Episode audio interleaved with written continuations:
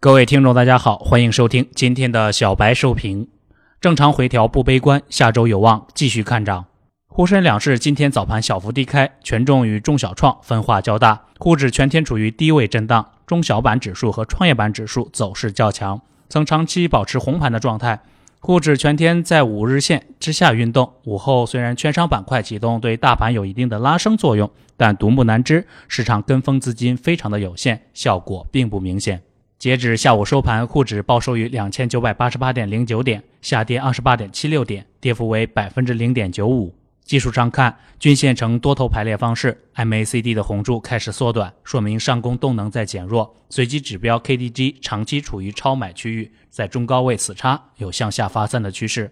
K 线处于均线下方，同时三千点附近有着套牢盘和获利盘双重的兑现需求，短线面临着回调的需求，是最近几个交易日我们一直提到的。近期热点板块轮动较快，关键是要看量能的变化。白酒和黄金等防御性板块受到资金的追捧，只要有资金的流入，就算是回调，幅度也是有限的。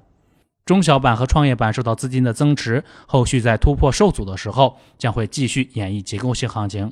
权重搭台，题材唱戏，有望重新上演。下跌不悲观，正常的修复指标而已。下周修整到位之后，看涨是大概率的，机会大于风险。股市有风险，投资需谨慎。以上信息仅供参考，盈亏自负。本节目由北京公牛财富科技有限公司制作出品。最及时的 A 股信息速递，最独到的股市新鲜评论，小白快评，您每日的免费资讯快餐。